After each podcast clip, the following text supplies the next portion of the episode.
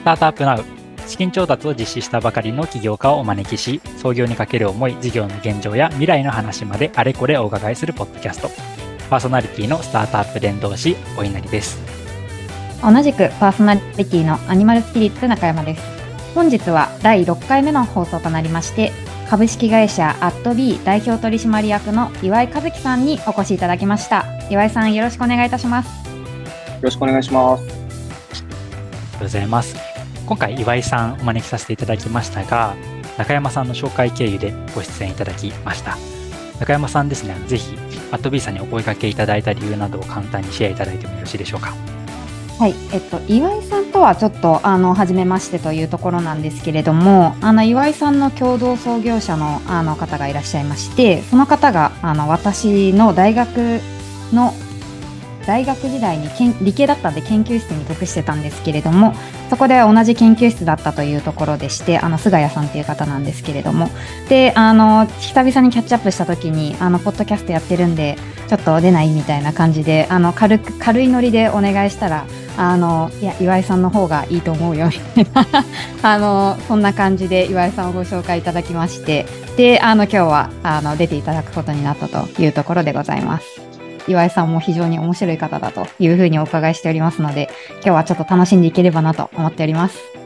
ありがとうございます。それでは早速、いろいろ岩井さんにお伺いしていきたいなというふうに思います。まず最初にですね、岩井さんの簡単な自己紹介をお聞かせ願えますでしょうか？株式会社アットビー代表取締役 CEO の岩井と申します。僕はあの、岐阜県出身なんですけども、えっ、ー、と、学校は岐阜高専というところの、えっ、ー、と、5年間ですね。えっ、ー、と、二十歳までで、えっ、ー、と、専門、えっ、ー、と、大学院の、えっ、ー、と、えー、工学科の知識を身につけるっていう、まあ、あの、高専ってところを出身でして、で、最初は、あの、機械工学学んでましたので、えー、新卒で入った会社は、えっ、と、工作機械メーカーというところに入りました。なので、最初は工場で働いてます。そこから25で、えー、東京のスタートアップに転身しまして、えっ、と、30で独立して、そこからいくつか会社を立ち上げたりとか、売却したりとかしてます。で、えー、アットビーは2019年に、えー、私がバングラディッシュに、えー、1月2月行ってた時に、まあ、現地ですごい社会課題がいっぱいありましたので、そこに直面して、何かまあ現地でできないかっていうので、えっと、その年の5月に現地法人を立ち上げまして、でその年の、えー、10月に日本法人を立ち上げて、まあ、それはあの、後から話すかもしれないですけど、えっと、その後の資金調達とか M&A をしやすくするために日本法人立ち上げたんですけども、で、そこで、えー、現地で、えっと、IT の国だったので、IT オフショア、あの、ベトナムみたいな、ね、うん、IT オフショアを日本に提供しながら、えっと、そこで得た資金を現地の、えー、調査だとか、えー、ビジネスの種に、あの、ずっと投下していって、で、まあ、最近身になってきたので、えー、改めて今回のような調達だったっていう感じです。ざっくりそんな感じです。はい。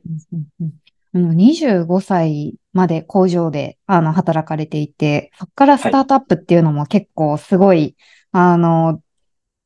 ターニングポイントだったのかなというふうに思うんですけど、ここはなんかどんなきっかけがあったんですか？ああ、えっ、ー、とですね、実は、あの、20で、えっ、ー、と、その会社に入った3ヶ月後にもう辞めようと思っ すごいスピードでですね、あの、いや、あえっと、現場勤務、ちょっとその会社のことをあまり言うとあれなんですけど、現場勤務だと、えっと、40年間同じ仕事をやってるおじいちゃんとかが周りにすごいいるので、本当にあの、いかにしてサボるか、いかにして残業で稼ぐか、忙しい時もいかにして早く帰るかみたいな、なんかそういうのが、ちょっとこの今後の自分の姿を照らし合わすと、ちょっとここからなんとか離れられないかっていうので、うん、えっと、結構本を読んだりしまして、うん、で、勉強する過程でスタートアップとかに行って、きちんとビジネス学んだ方がいいのかなと思いました。ちなみに、あの、スタートアップ入った最初は、パソコンを、あの、一本指で打ったりとか、名刺の渡し方わからなかったりとか、あの、ネクタイとかも締め方わからなかったりとかしてました。うんうんはい、今5本指ですか？一応、はい、5本、10, 10本ですね。10本で。めちゃくちゃ成長された。と。はい、なるほど。その最初のスタートアップっていうのは、なんかど、どこにしようっていうのはどういうふうに選ばれたんですか？あ、あの、金融教育を提供しているファイナンシャルアカデミーという会社なんですけども、丸の内とかで今だとあるんじゃないですかね、学校が。えっ、と、そこはあの、日本で、えっ、と、あの、例えばアメリカとかですと、高校の授業とかで株式投資っていうのを学んだりしてるんですけども、日本は、あの、今だと、今でこそ、えー、まあ、貯蓄から投資へという流れが出てますが、当時だと、まあ、ほとんど貯蓄で、まあ、保険にお金たくさん入れてしまうっていうのが、私としては、あの、かなり社会課題だと思ってまして、まあ、私のあの、そういう金融の知識を深めていく。例えば、あの、会計とかの、あの、会計士の資格ないですけど、あの、まあ、BSPL 読めるようになりましたし、あの、一通りの投資ですね。まあ、あの、株式から、えっ、ー、と、FX だとか、まあ、実物の不動産で、あの、中古物件買ったりとか、アパート一棟物買ったりとかを知ったりとかもチャレンジしたので、それは、あの、そのスタートアップにいる間に勉強しつつ、自分でもチャレンジしつつっていうところをやってきました。うん。その後は、なんかあの、 LinkedIn によると、6社の立ち上げに、あの、携わったっていうことなんですけれども、なんかこの6社っていうのはどうやってなんかこう事業のアイディアとか構想とかを思いついていく形なんですか？えっとですね。6社じゃないかもしれないですね。8社かもしれないですね。あの、僕もカウントしてなくてわからないんですけども、あの、一番最初の方の法人はとりあえずがむしゃらに、まあ、ここがビジネスチャンスじゃないかっていうので、えー、まあ、個人事業から始めて、えっと、法人化したりとかしてたんですけども、あの、初期にやったビジネスは、あの、越境ビジネスだったんですけども、うん、あの、独立して最初の時は、あの、僕が岐阜県の飛騨高山出身なんですけども、高山の物産を海外で売れないか、まあ、それがあの地域貢献になるんじゃないかっていうので、えっ、と、売り先とかを探していく中で、あの、海外での売り方がわからなかったので、アメリカから仕入れたりとかしてみたんで。うんうん、で、まあ、あの、持ってても仕方ないので、日本で販売してみたら、意外とそれが回り出しまして。で、えっ、ー、と、まあ、現地の卸からの取引高が高くなっていくタイミングで、あの、現地の卸から、タックス ID 出せって言われたんですけど、あの、アメリカに、あの、住んでるわけじゃないので、ID がなくてですね。で、それで初めて作ったのがハワイ法人。はい、で、ハワイ法人は、あの、本当はあの、ネバタとか、あの、法人でゼロの、あの、州とかの方がいいんですけど、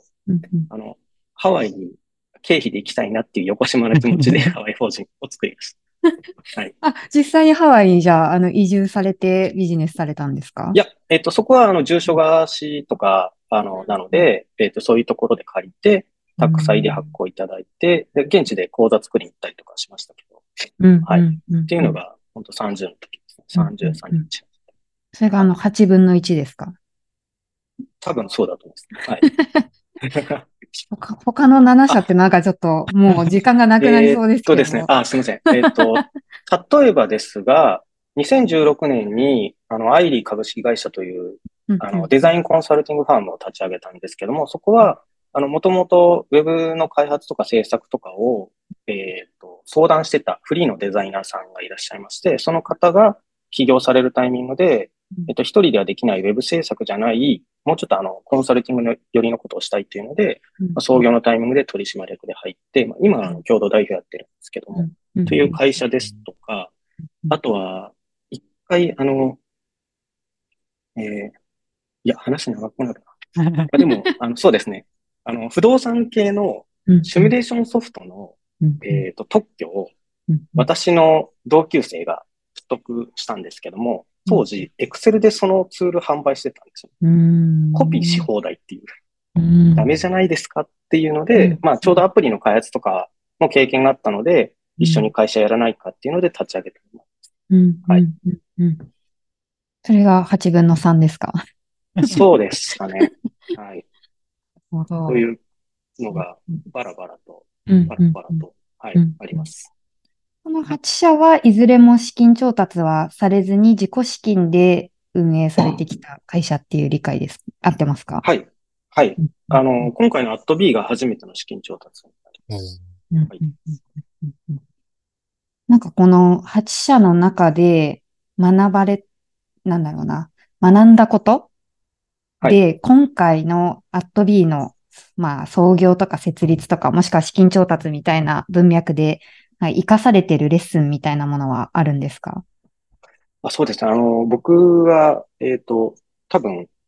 えーキャリアが他のスタートアップの経営者様と違って、あの、綺麗じゃないので、なんかあの、野良というか、うん。あ、の、本当サバイバルしてきた感じはあると思うんですけど、その、そのため結構失敗してまして、うん。はい。なので、今だと一番大事にしているのは、まあ、あの、当たり前かもしれないですけど、伸びるマーケットであるかだとか、うんあとは最初の経営チームですね。うんあの、ビジョナリーカンパニーだったと思うんですけど、誰をバスに乗せるか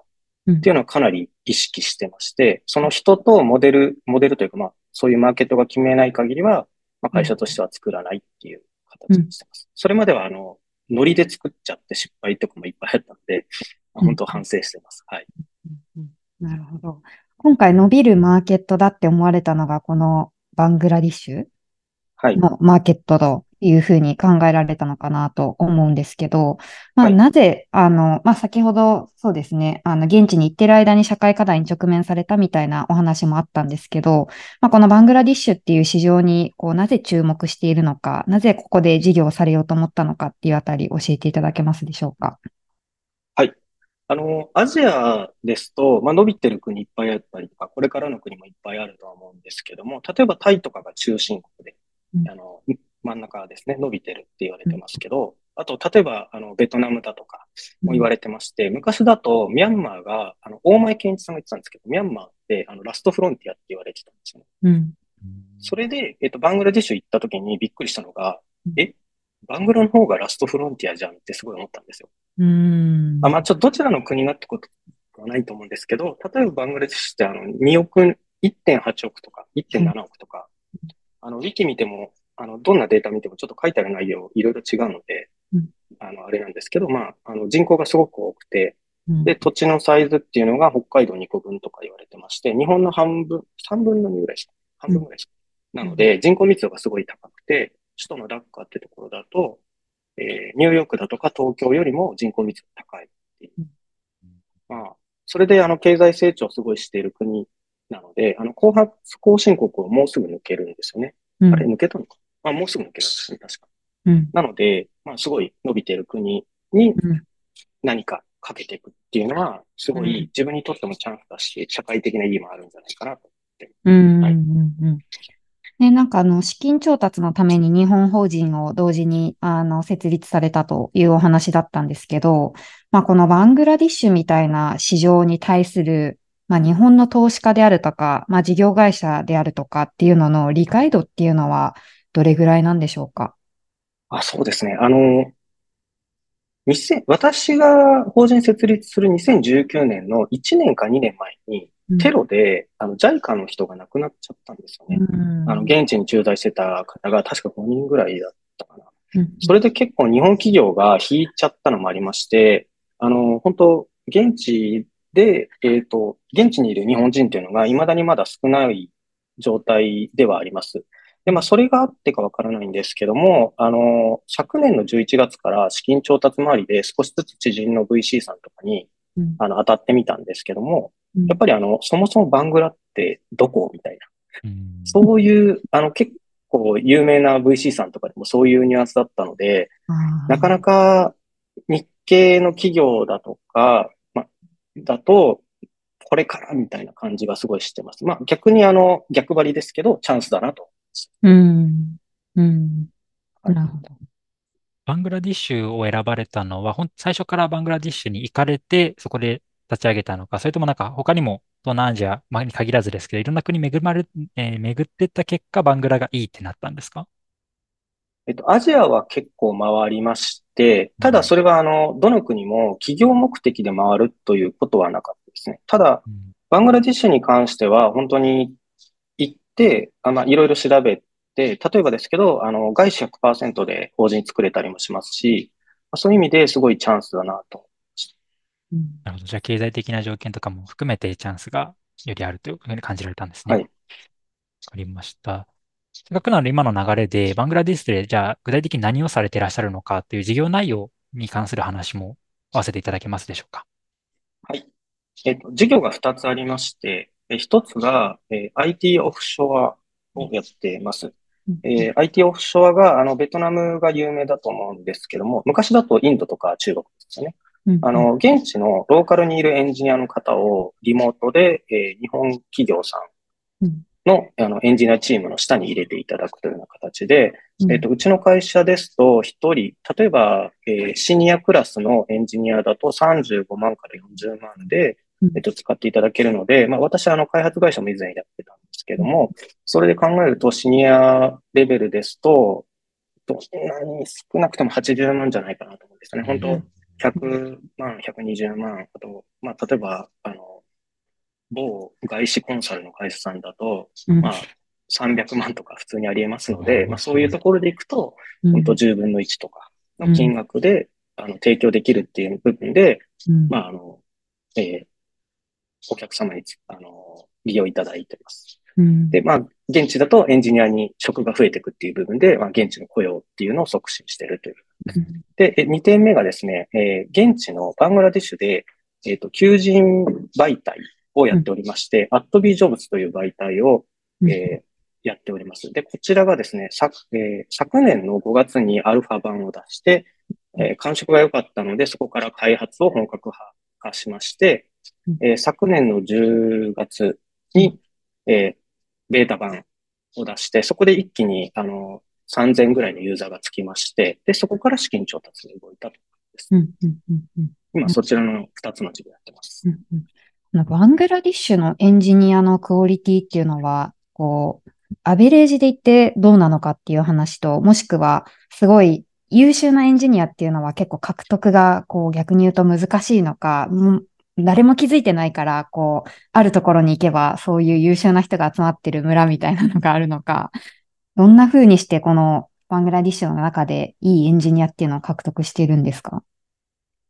えーっとですね、獲得の話で言いますと、私たちが、あの、求人媒体をやってるということもありまして、あの、私たちは獲得が容易です。うーん、なるほど。はない例えば応募に出すと、まあ、1応募に対して、あの、もうすぐに100名ぐらいの応募が入ってくる状態ですので、まあ、そこはというのがあります。で、優秀かどうかなんですけども、国策として IT を推進してまして、例えば IT の会社ですと、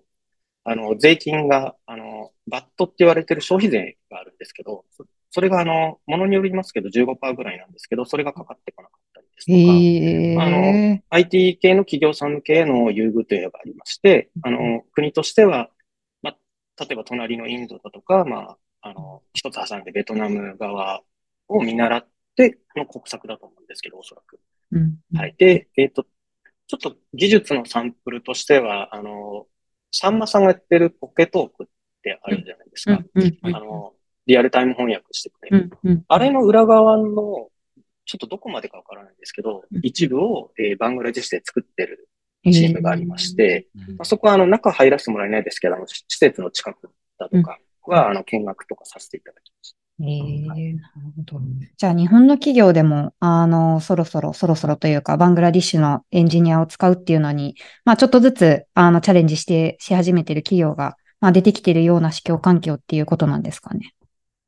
そうですね。おそらく、あの、引き合いとかもいただきますし、うん、うん。うん増えていくんじゃ、あの、多分ベトナムがちょっとずつ高くなっちゃったと思うんですよ。なるほど。あの、僕もベトナムに、あの、何度か3、4回ぐらいですかね、行ったことあるんですけど、うんあの、ジョブホップとかがかなり激しいので、まあ、それで、どんどんどんどん、担当者が3ヶ月か半年に1回ぐらい変わり、うんえ向こうとしてもコストが上がってくるから、うん出し値を上げざるを得ないはあるんじゃない？うんはいうんうんうんなるほど。ありがとうございます。ちょっと時間もあれなんですけど、もう一点気になっているのが、その成功するための二つの要因のうち、一つ目が伸びるマーケット化っていうところで、もう一つがいいチームを作るっていうところだったんですけど、こ今回のこういいチーム作りに至るまでのなんかこう変遷みたいなのありましたら教えてください。あの、さっき、えっと、2019年に法人を立ち上げたときに、私一人で立ち上げたかのように言ったんですけども、ちょっとこれは、あの、ごまかしを入れてまして、実は、あの、バングラディッシュ、あの、の法人を立ち上げたときは、うん。え3人で立ち上げまして、三でもちょっとあのはい。なん、現地で、えー支店、日本支社を立ち上げられたりとかの経験がある方だとか、そういう方と立ち上げたんですね。うんうん。うん。あですが、えーちょっと、まあ、あまり企業というか、代表とかのご経験がなかったので、まあ、あの、立ち上げてすぐの5月、6月、7月ぐらいですかね。2019年7月ぐらいに、あの、経営者はしんどいっていう話になりまして、うん、なんとかならないかっていうのがあって、まあ、1代目が、うん、あの、降りる形になりまして、うん、で、えっ、ー、と、その次にですね、ちょっとどこまで行ってんだかな。あの、現地にいる、まあ、あの、一回、日本でも起業されたことがある、現地に駐在している、あ、駐在じゃないですね。住まれている方が2代目になっていただいたんですけども、まあ、コロナとかのタイミングで、もうちょっとバングラには行かなくなるだろうっていうので、現地の代表を降りるということがありまして、で、あの、菅谷君ですね、さっき話された、ちょっと紹介であの、創業、共同創業って話されたんですけど、あの実は彼氏共同創業じゃなくて、えっ、と、確か2020年ですかね、に、あの、うちのチームにジョインいただいて、で、そこから、あの、日本側で半年ぐらいリモートでマネジメントに挑戦していただきながら、今、現地の代表をすごい、あの、活躍してくれてまして。っていうことで、あの、菅谷君が3代目なんですけども、はい。あの、僕の中では、えっ、ー、と、3代目 JSOULBROTHERS 理論って言ってるんですけど、これ、事前の打ち合わせで言った振りをもう一回言うな。いや、すごい興味あります。期待して待ってました。なので、あ実はこれ、他にもあありあるんですけど、うん、まあ、あの、パートナーが3代目になるとうまくいくなとか、っていうのはすごいあるかなと思います。ただ、2回失敗してるっていうのが、まあ、本当は企業家としてダメなんじゃない経営者としてダメなんじゃないかとはめちゃくちゃ思ってます。うんうんうん、はい。でも、なんか大体3回やるとうまくいきます。はい、なるほど。こう、3回目を振り返って、どういう人だと、こう、うまくいくとか、どういうふうに、まあ次、例えば起業するときに、まあなるべく1代目で、あの、うまくいかせようとするんだとすると、どんな部分に創業者選びの際って気をつけたらよいですか？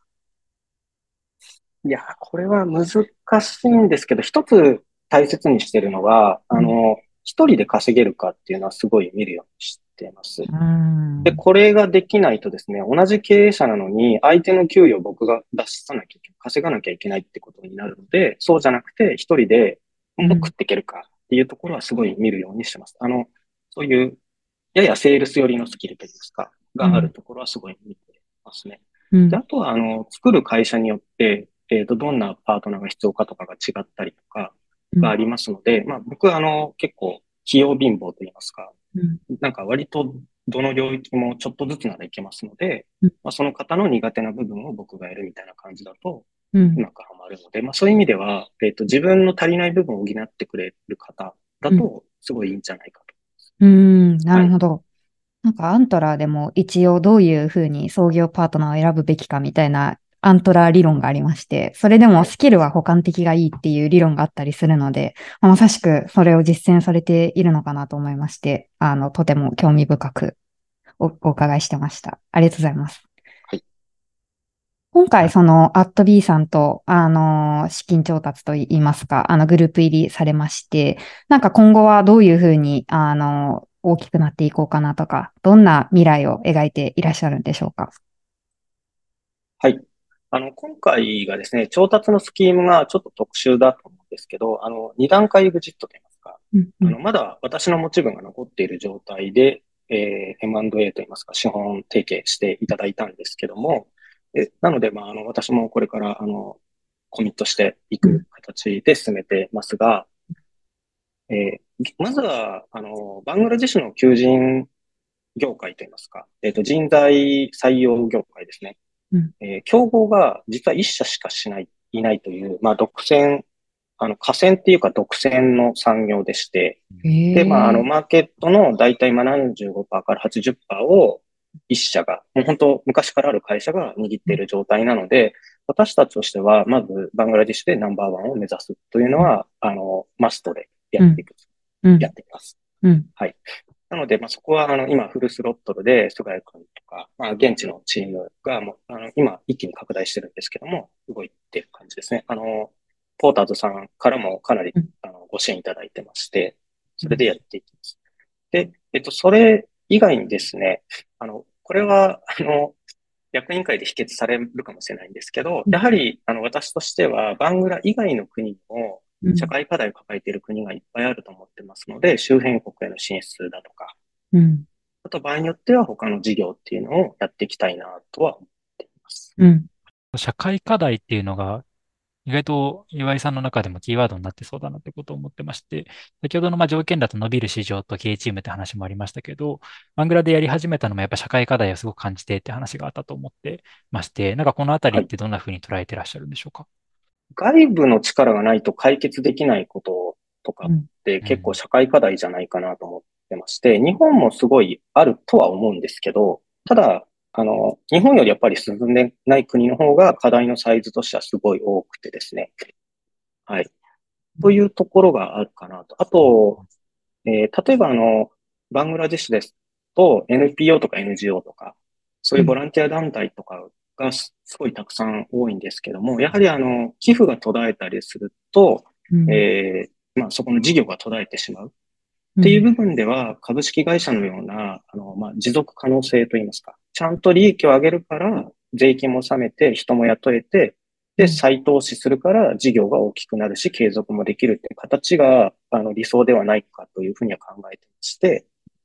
なので、バングラでも株式の形でやらせていただいて、うん、えー、継続していく。まあ、あの、雇用を常に生み生みますし、ジョブホップが行われる。私たちの求人メディアでジョブホップが行われることで、うん、あの、給料が上がったりですとか、そういう、あの、国にとっても、